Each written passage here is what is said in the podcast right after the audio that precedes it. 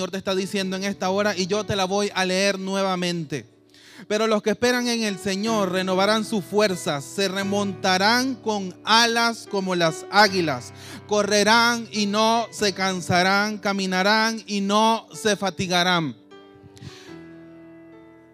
Cuando leemos la palabra de Dios, vemos que si buscamos la palabra águila en la Biblia, el Señor la cita más de 36 veces en la Biblia. Y por lo general cuando el Señor habla de algo o de alguien con tanta insistencia en la Biblia, es porque algo importante hay en ese alguien. Es porque algo importante hay en esa persona. Y sabes una cosa, las águilas para mí son admirables, son hermosas, son una creación de Dios extraordinaria. Tienen una agilidad, tienen una fuerza para cazar, tienen autoridad.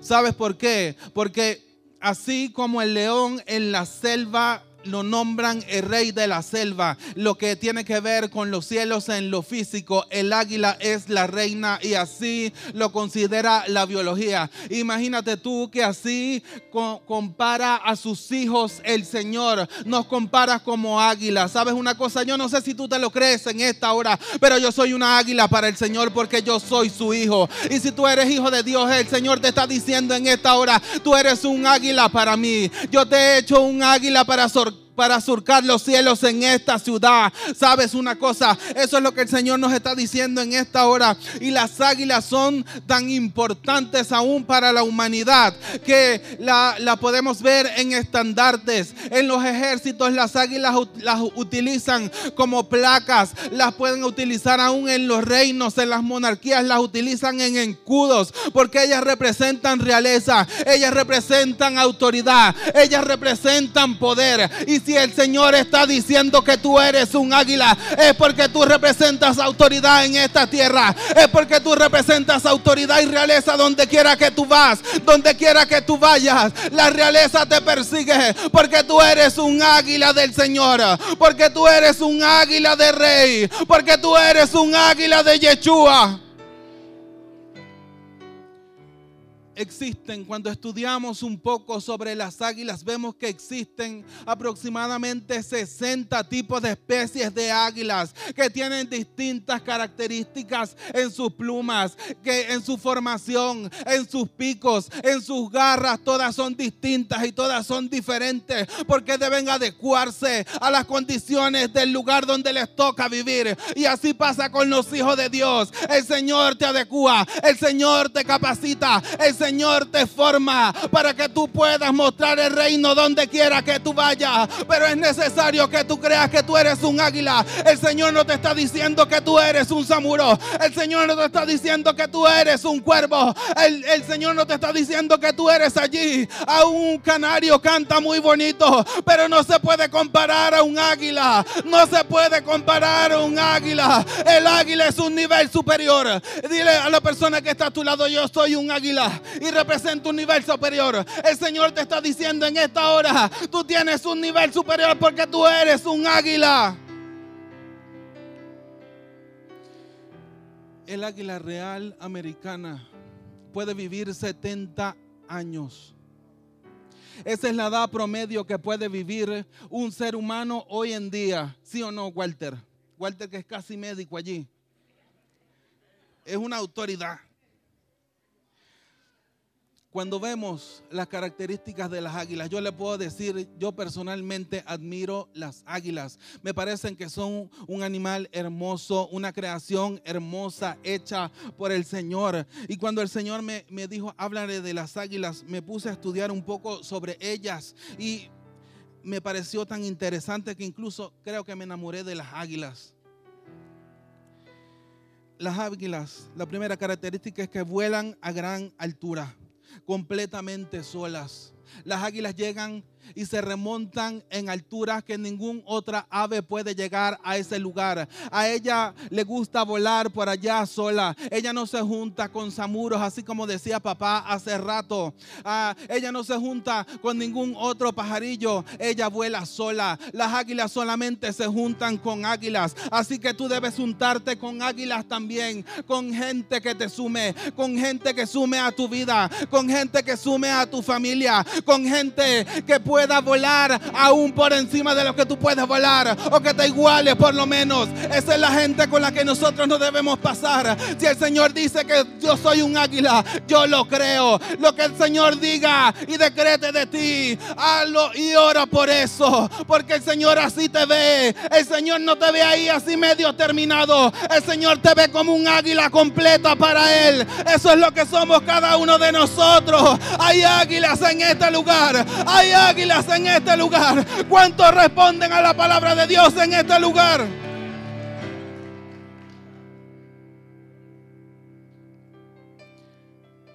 Tú sabes lo que te dice el Señor en esta hora. Aléjate de las personas que no llevan el mismo vuelo que tú.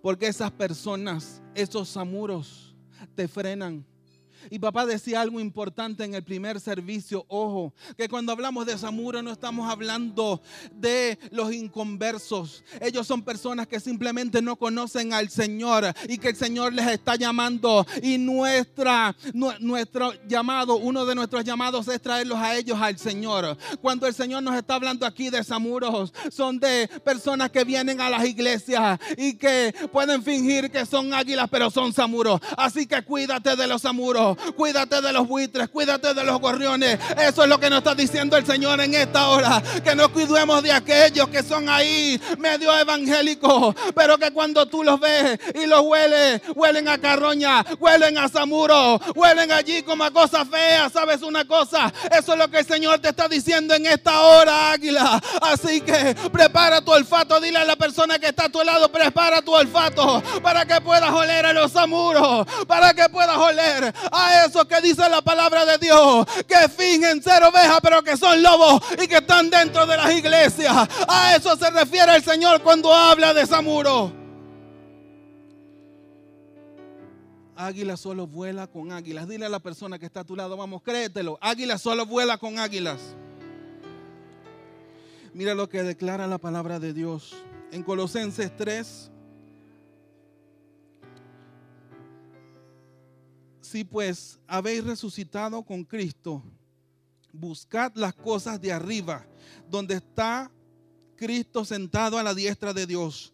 Poned la mira en las cosas de arriba y no en la tierra el águila siempre tiene la mirada puesta en las alturas. El águila solamente mira para abajo, para la tierra, es para buscar una presa. Pero las águilas siempre están en el lugar donde tienen que estar. Tú no tienes que tener la mirada puesta en tierra, sino en las alturas. Nuestra mirada tiene que estar en Jesús. Nuestra mirada tiene que estar en ese objetivo que es Jesús y que Pablo nos habla en su palabra y nos dice, mantén tu mirada puesta en el galardón, en el galardón. Y el galardón para nosotros lo representa a Cristo mismo. Ese es el galardón de nosotros como águila.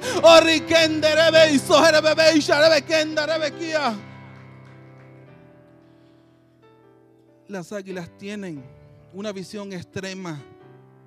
Las águilas se remontan a lo alto y pueden ver a 5 kilómetros su presa. ¿Sabes una cosa? El ser humano tiene una visión 20-20, pero el águila cuatriplica esto, es decir, ella tiene una visión 80-80. El águila no hay nada que le pueda interferir, no hay nada que se pueda atravesar ante ella y su objetivo. Cuando ella decide voy a ir contra aquella presa, no hay nada ni nadie, ni que se le pare el demonio mismo, nada lo va a detener, porque ella sabe quién está con ella. Esa es la actitud que debemos de tener nosotros como cristianos. Esa es la forma que Dios quiere que nosotros nos comportemos en todo lugar donde vayamos. Nosotros debemos tener los ojos puestos en Jesús, la mirada puesta en Jesús. Si Jesús te ha dicho, hijo, ve a ese lugar, hazlo, porque Él es quien va delante de ti. Él es quien nos lleva a que podamos llegar a ese destino profético que Él ha determinado para ti y para mí.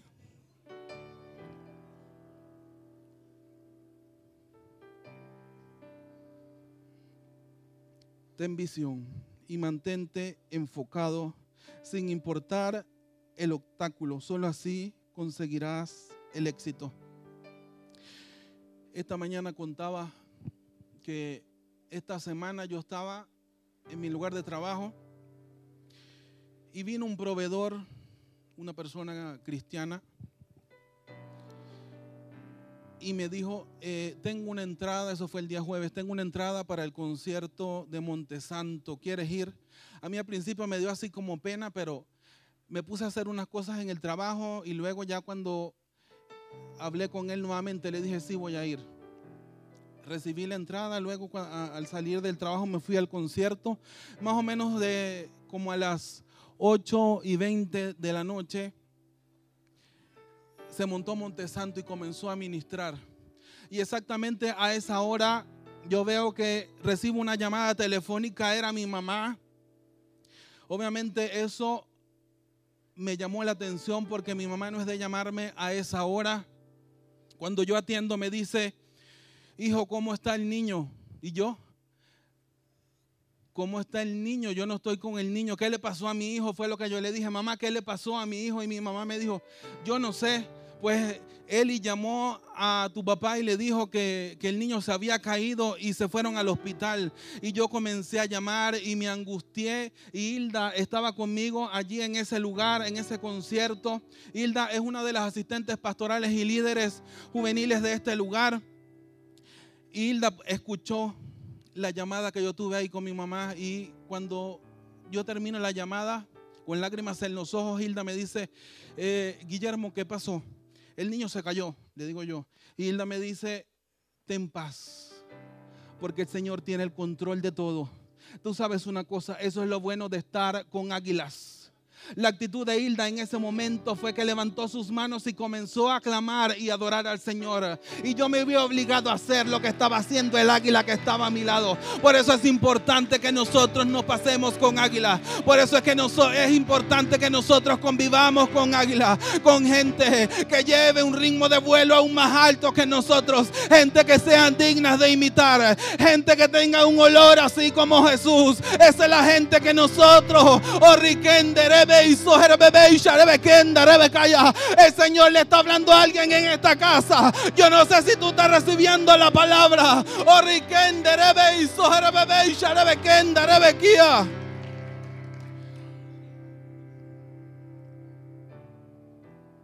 Las águilas no comen cosas muertas. Las águilas solo comen presas frescas. Las águilas no comen de lo muerto. De lo muerto comen los amuros. De lo muerto comen las aves de carroña. Pero las águilas comen de lo fresco. Las águilas comen de lo fresco y eso representa que nosotros debemos de comer de la palabra de Dios. Ese es el alimento pleno para nosotros. Ese es el mejor alimento que podemos tener tú y yo. Ese es el alimento que nos engorda espiritualmente. Ese es el alimento que nos lleva a un nuevo nivel. Cuando nos alimentamos de Dios, Él nos da fuerzas nuevas. Él inyecta fuerzas nuevas a nuestros cuerpos. Él aumenta aún nuestra mentalidad.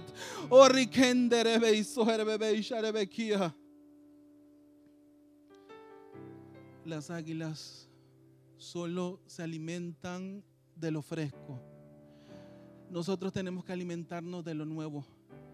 Las águilas siempre están en lo alto y eso demanda conexión de nosotros con su presencia, conexión de nosotros con Dios, que tenemos que estar metidos allí en su presencia, porque las águilas siempre están en lo alto y el significado de estar en lo alto es estar metido allí con Dios. Y esto era algo que hacía, tú sabes quién, el salmista David en la Biblia. Él se metía allí en la presencia de Dios y, hasta que él no subía, que subía a un nuevo nivel allí, no salía de ese lugar lugar. Esto no lo dice la Biblia, pero yo sé que era así. Porque cuando leo los salmos y veo el derramar de David allí, hablando de la presencia de Dios, se ve que ese hombre era un águila. Y eso es lo que Dios quiere y declara de cada uno de nosotros. Que nosotros volemos a las alturas. Que nosotros estemos allí. Oh, La presencia de Dios está en este lugar. Puedo sentir la presencia de Dios fuertemente en este lugar. Hay águilas en este lugar. Hay águilas en este lugar.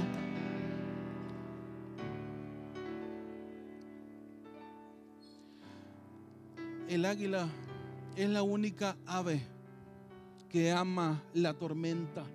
Hasta uno como hombre cuando ve la tormenta, cuando ve un tornado, cuando ve un huracán, uno se asusta y se esconde. Y los hombres buscan guarida allí por, para cuando venga la tormenta, cuando venga el tornado, no les destruya. Pero sabes una cosa, las águilas tienen una actitud diferente. Cuando las águilas ven la tormenta, ellas no se esconden, ellas se emocionan, ellas eh, se apasionan. Así lo dice la biología, que les encanta la tormenta, literalmente dicen. Eh, ellas, tú sabes qué hacen, se montan sobre la tormenta, se montan sobre la tormenta. Ellos aprovechan echan ese viento que sostiene, ese viento que sustenta, ese viento que las levanta y que las mantiene allí. Y ellas abren sus alas plácidamente y descansan allí. Y eso es lo que te está diciendo el Señor en esta hora. Tú eres un águila. Cuando veas la tormenta, no tengas temor. Cuando veas la circunstancia, no tengas miedo. Móntate sobre la tormenta porque yo estoy contigo, te dice el Señor en esta hora. Oh,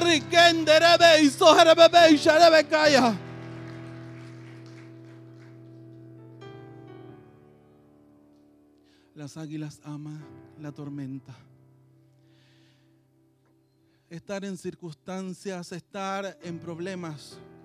¿Quién ama estar en tristeza, en muerte, en luto? Nadie, ¿verdad?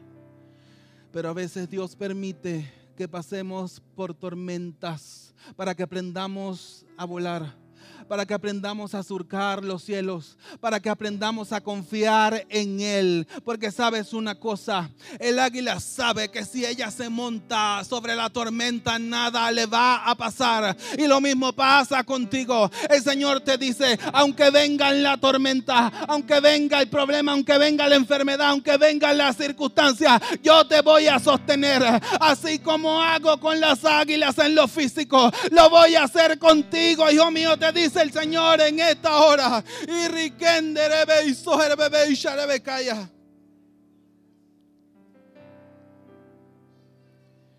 Las águilas aprovechan el viento para alcanzar mayor altitud. Y eso es lo que Dios quiere en esta hora. Que tú alcances mayor altitud. ¿Cuántos quieren alcanzar un nuevo nivel en la presencia de Dios? ¿Cuántos quieren alcanzar un nuevo nivel en la presencia de Dios?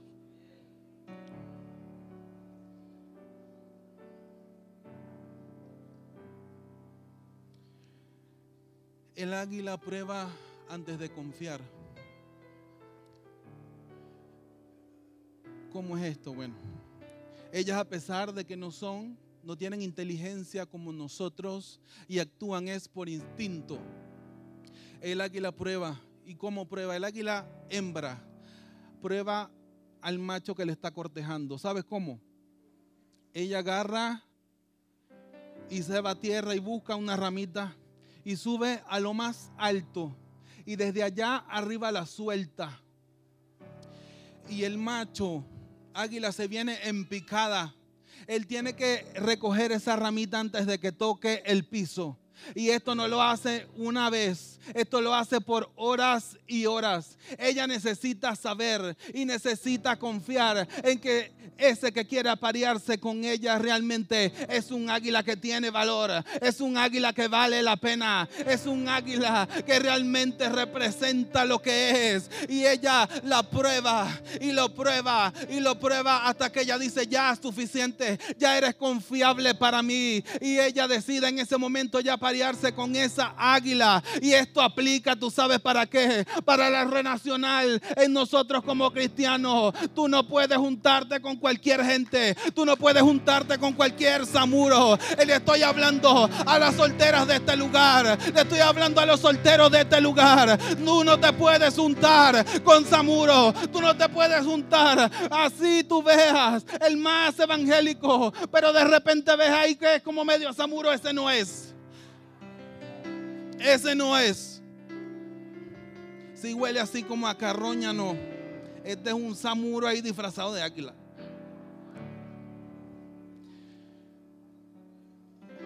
Ella prueba.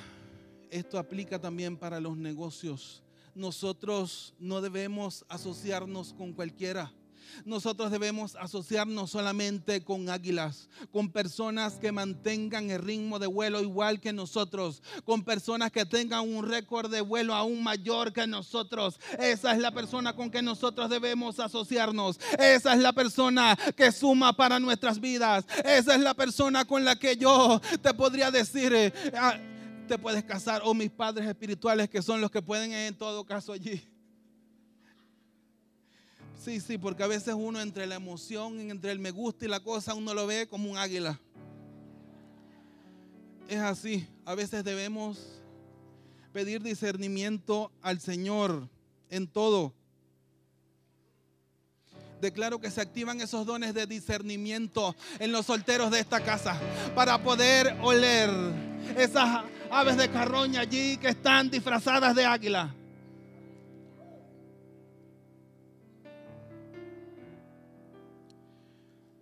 Las águilas hacen nido sobre la roca.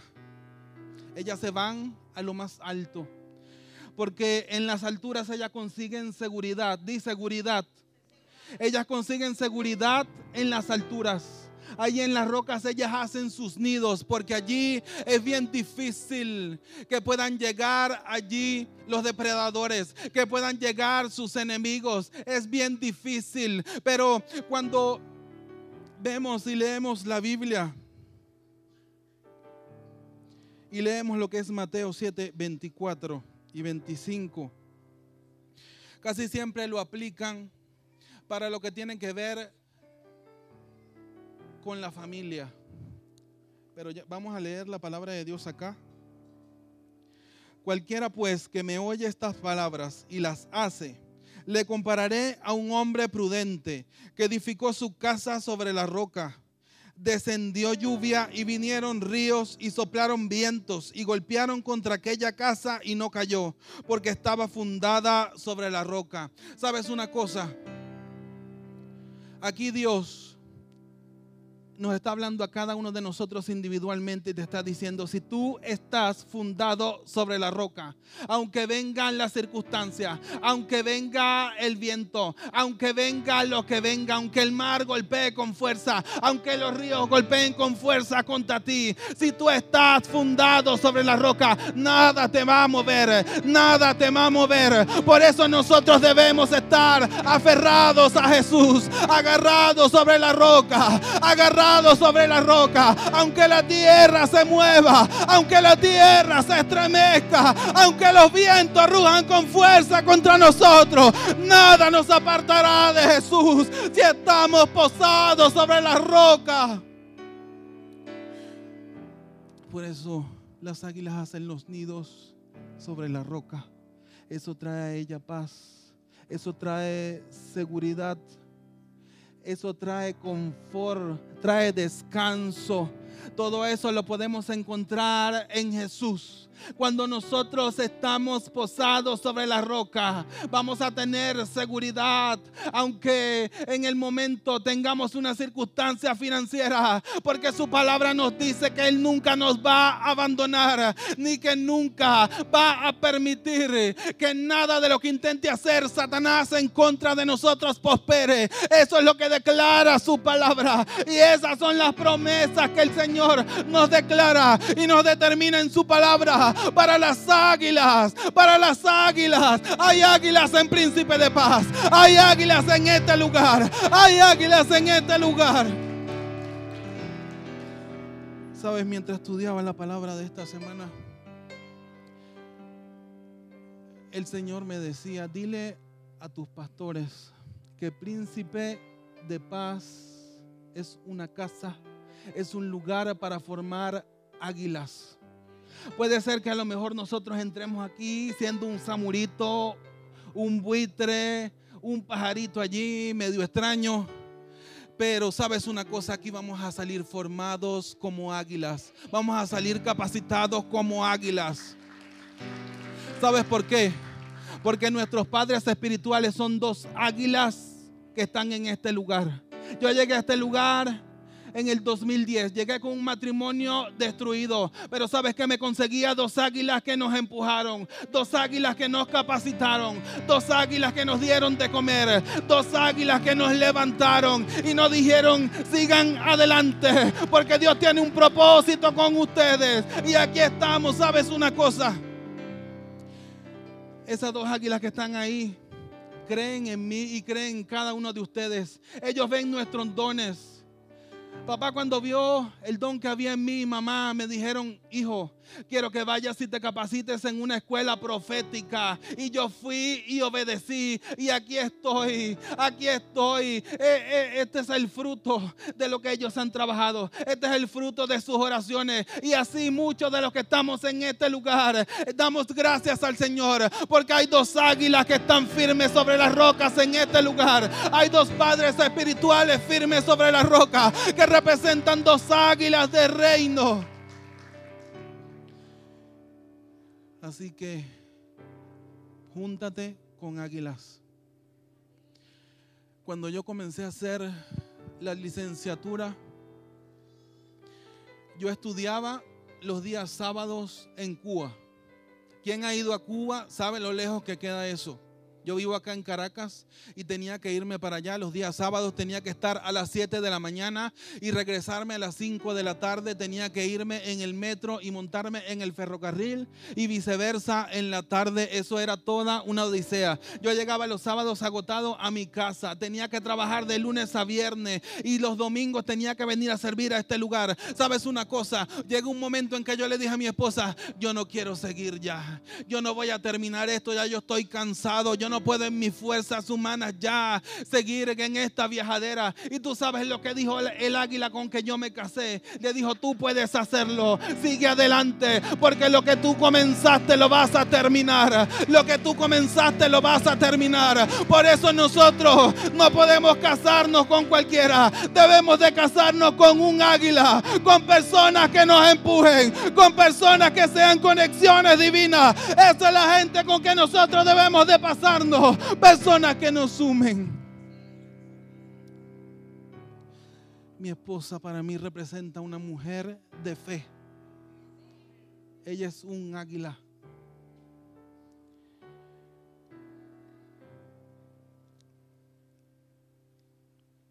Macho y hembra de las águilas trabajan juntos en levantar la nueva familia. Cuando yo leí esto, yo decía, wow, Señor, con razón tú hablas de las águilas en la Biblia.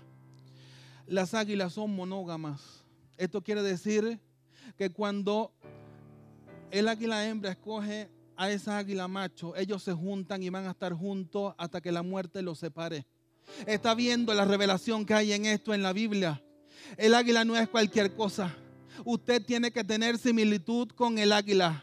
Si usted se casó con la persona que se casó, usted va a estar con esa persona hasta que la muerte lo separe. Porque el Señor dice que usted es un águila y que la persona con que usted se casó es un águila también. Y si está ahí medio samuro, ore para que el Señor lo transforme. Ore para que el Señor lo cambie.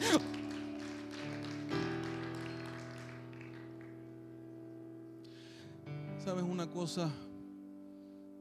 Las águilas hembra y macho se dividen las tareas. Y esto es algo que llama mi atención porque yo digo, Dios mío, esta gente, e, e, esa gente, eso, pero es que se comportan como que si fueran gente. Ellos no, no piensan, actúan por instintos, pero aún así saben lo que tiene que hacer cada uno.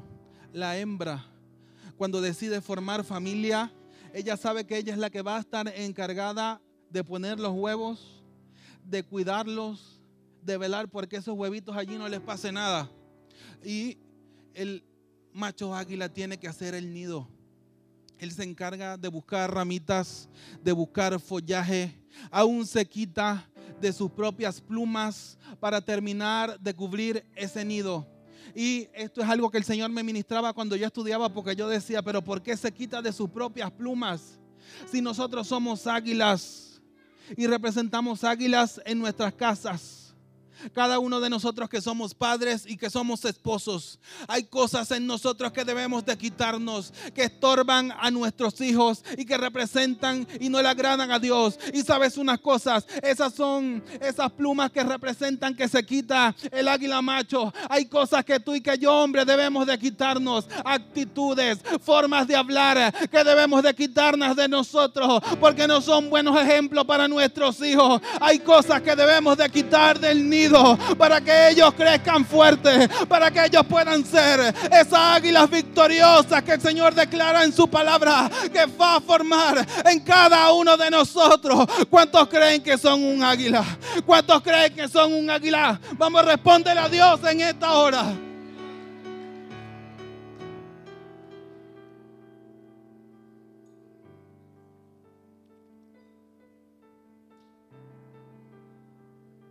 Durante el tiempo de formación de los polluelos.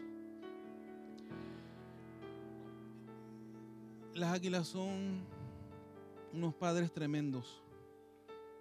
Ellos van viendo allí el crecimiento de sus polluelos. El macho tiene también la labor de alimentar al águila hembra aún antes de que nazcan los polluelos. Ella está ahí empollando los huevitos el macho tiene el trabajo también de ir y cazar y traer alimento para él y para ella.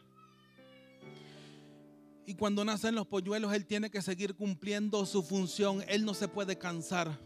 Él sabe que si él deja de traer provisión, ellos van a morir, su familia va a morir. Por lo cual él tiene todos los días que levantarse y buscar alimento para ellos. ¿Estás entendiendo esto?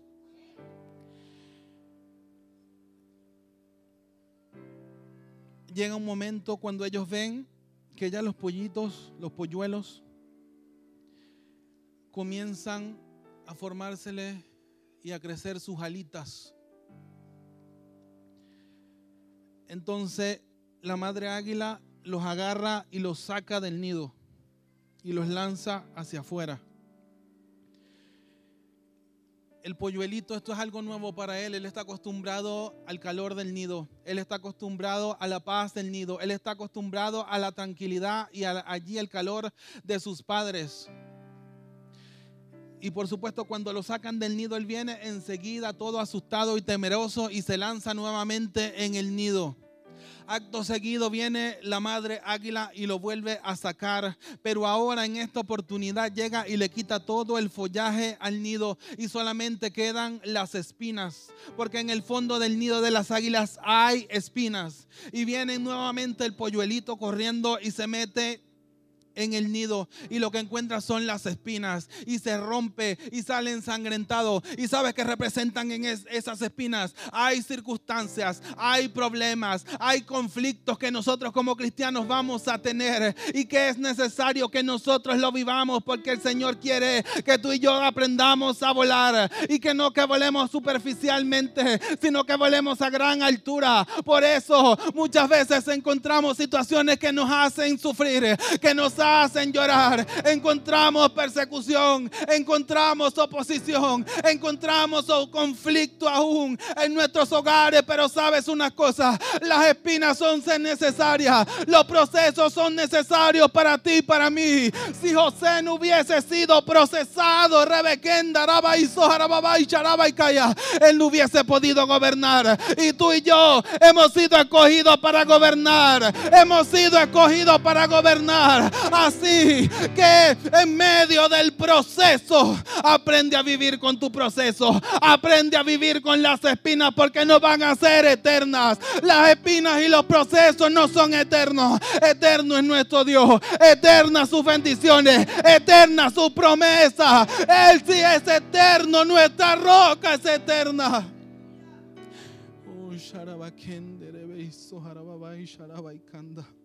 El Espíritu Santo está en este lugar. ¿Cuándo pueden sentir la presencia de Dios en este lugar? Yo puedo sentir el Espíritu Santo soplando con fuerza en este lugar. Está soplando con fuerza sobre las águilas en este lugar. ¿Sabes una cosa?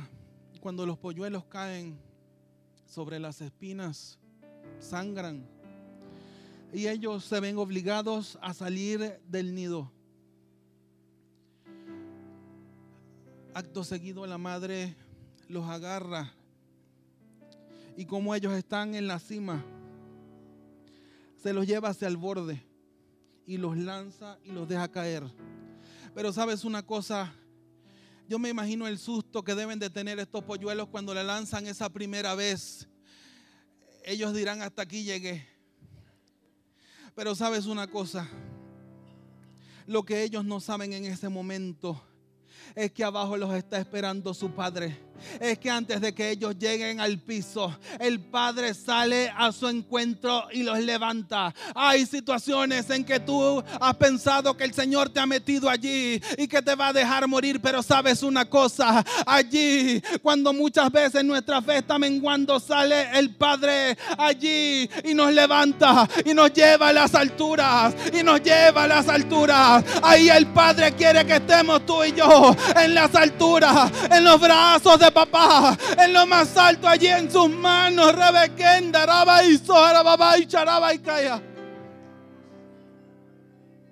Estamos en tus manos, precioso Espíritu Santo de la gloria. Te adoramos, hermosa presencia de Dios. No importa la circunstancia, no importa el problema llámese problema financiero, llámese enfermedad, el Padre no te va a dejar morir, Él te va a sostener. Y te voy a decir algo, nunca tires la toalla. Muchas veces cuando nosotros queremos tirar la toalla, o la, o la, tiramos. Faltaba exactamente un segundo para que la bendición cayera. Así que cuando Dios te dice que va a hacer algo contigo, espéralo con fe. Aunque te duela, aunque estés en el proceso, aunque estés en las circunstancias, es necesario que pasemos por ese lugar. Porque mayor es la bendición que vendrá después del proceso. Aunque veas que el proceso es grande, aunque veas que el proceso es doloroso, aunque sientas que ya no tienes fuerza, vete ante Dios y derrámate ante Él. Porque nuestras fuerzas vienen de Él. Nuestras fuerzas no vienen del hombre, sino del Señor.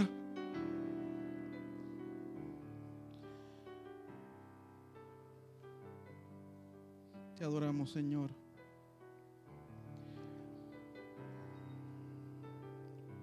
¿Sabes una cosa? El águila tiene depredadores. Cuando el águila baja tierra, ella en tierra es inútil. Ella en tierra no tiene la misma agilidad ni la misma fuerza que tiene en los cielos. El águila en la tierra está fuera de su territorio.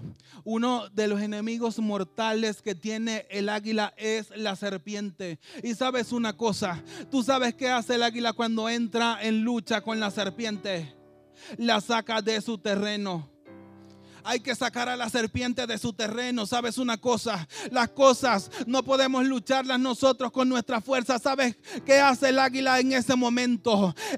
la serpiente viene y se enrolla en una de sus patas y ella se la lleva a lo más alto. Se la lleva a lo más alto y allá arriba la suelta y la deja caer para que se mate con la caída. Y sabes una cosa, a veces nosotros tenemos problemas en nuestro trabajo y tenemos problemas con nuestro vecino y tenemos problemas aún muchas veces dentro de la iglesia. Pero sabes algo, las cosas no las puedes pelear tú en el territorio y en tierra. Las debes pelear en las alturas. Las debes pelear en las alturas. Las águilas pelean la batalla en las alturas. Eso es lo que Dios quiere hacer con cada uno de nosotros. Que nuestras batallas las peleemos allí en las alturas. Que las batallas las peleemos allí en su presencia. Que nos derramemos ante Él. Que nos derramemos así como aquella mujer del frasco de alabastro que le rompió cuando vio al Señor. Así tenemos que hacer cada uno de nosotros. Rompernos al rey. Porque cuando nosotros nos rompemos al rey, la bendición comienza a bajar. La fuerza nueva comienza a descender sobre nuestras vidas.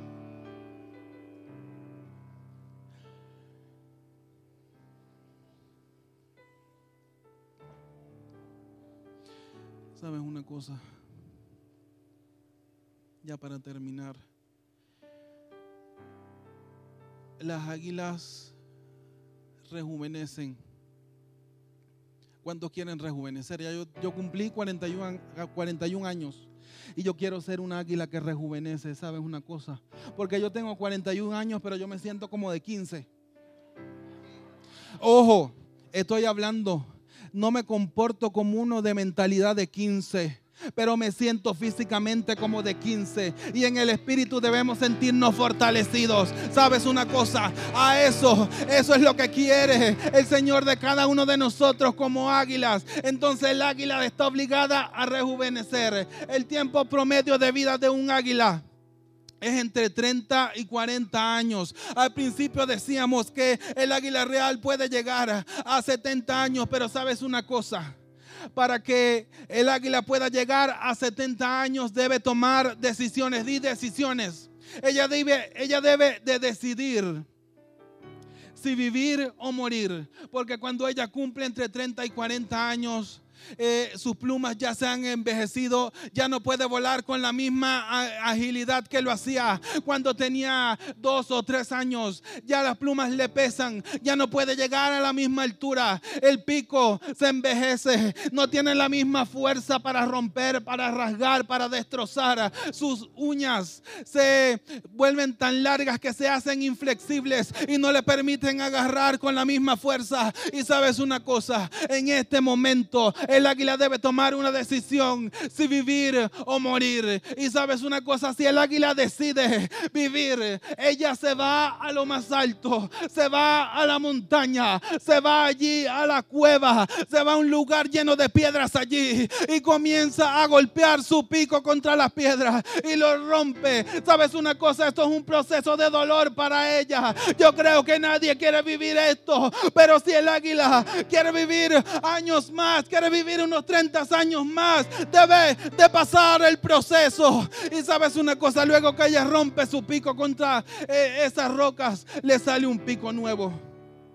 Luego que ella le sale ese pico nuevo, un pico fuerte, un pico que le va a durar unos 30 años más. ¿Sabes qué hace ella? Ella se quita una por una cada una de sus garras. Esas garras que son inútiles en ese momento, que son inservibles, se las quita todas. Esto es un proceso a carne viva. Yo no te estoy diciendo que hay anestesia para ese animalito en ese lugar. Eso es algo que ella tiene que hacer para poder sobrevivir. Hay situaciones, hay decisiones que vamos a tener que tomar nosotros para poder pasar de un nivel a otro. Y esto es algo que experimenta el águila.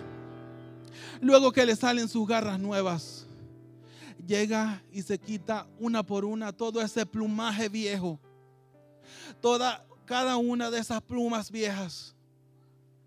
¿Tú sabes cuánto dura este proceso dura exactamente 150 días. Es un proceso doloroso, es un proceso de prueba. Yo creo que nadie quisiera estar en esta situación, pero sabes una cosa y te voy a pedir que te coloques sobre tus pies en este momento. Oh, El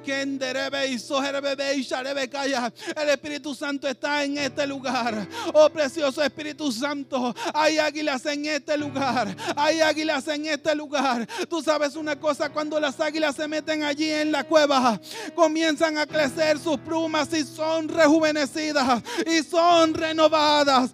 Ella sale allí con fuerzas nuevas, sale con una nueva capacitación. ¿Cuántos quieren ser rejuvenecidos por el Señor? Mientras estoy aquí predicando, puedo ver que hay personas que llegaron a este lugar con sus alas rotas. Hay águilas que llegaron a este lugar con sus alas rotas. Hay águilas que llegaron a este lugar con sus plumas envejecidas. Hay águilas que llegaron a este lugar sin fuerza. Hay águilas que llegaron a este lugar sin aliento. Pero sabes una cosa, cómo se rejuvenece el cristiano. Es en la intimidad allí con el Señor. Allí, ese es el lugar donde nosotros nos rejuvenecemos. Tú sabes una cosa. Cuando Elías, el Señor, lo mandó a que se metiera allí en la cueva para cuidar su vida. Él le dijo, yo te voy a mandar a ti provisión, te voy a mandar los cuervos que te den de comer y, te, y vas a tener agua. Y llegó un momento en que el profeta se acomodó, en que se sintió allí cómodo, porque lo tenía todo. Tenía comida, tenía sustento. Y el Señor le dijo, muévete y haz esto. Y él no obedeció, porque se sentía cómodo allí donde estaba. Pero sabes, hay una, sabes una cosa el Señor tuvo que secar el agua y los cuervos dejaron de llegar para obligar al profeta a salir de ese lugar y a cumplir el objetivo. Hay cosas que el Señor te ha mandado a hacer y que tú has dejado de hacer, pero si es necesario que el Señor seque el agua, lo va a hacer. Si es necesario que los cuervos no vengan más, Él lo va a hacer, porque Dios está interesado en encontrar y en lograr y en que tú encuentres ese propósito eterno que Él tiene contigo y conmigo. Oh precioso Espíritu Santo de la gloria. Lloro en esta hora, Señor, por cada cristiano en este lugar, por cada águila que está en este lugar, Señor. Yo te pido, precioso Espíritu Santo de la gloria, Señor, que vamos, comienza a subir, comienza a subir. Vamos, levanta tus águilas, levanta tus alas allí, águila. Vamos, levanta tus manos y diríjalas hacia el cielo, porque el Espíritu Santo va a comenzar a poner aquí plumas nuevas, va a comenzar a poner aquí vestido nuevo, va a poner a comer. Va. Oh,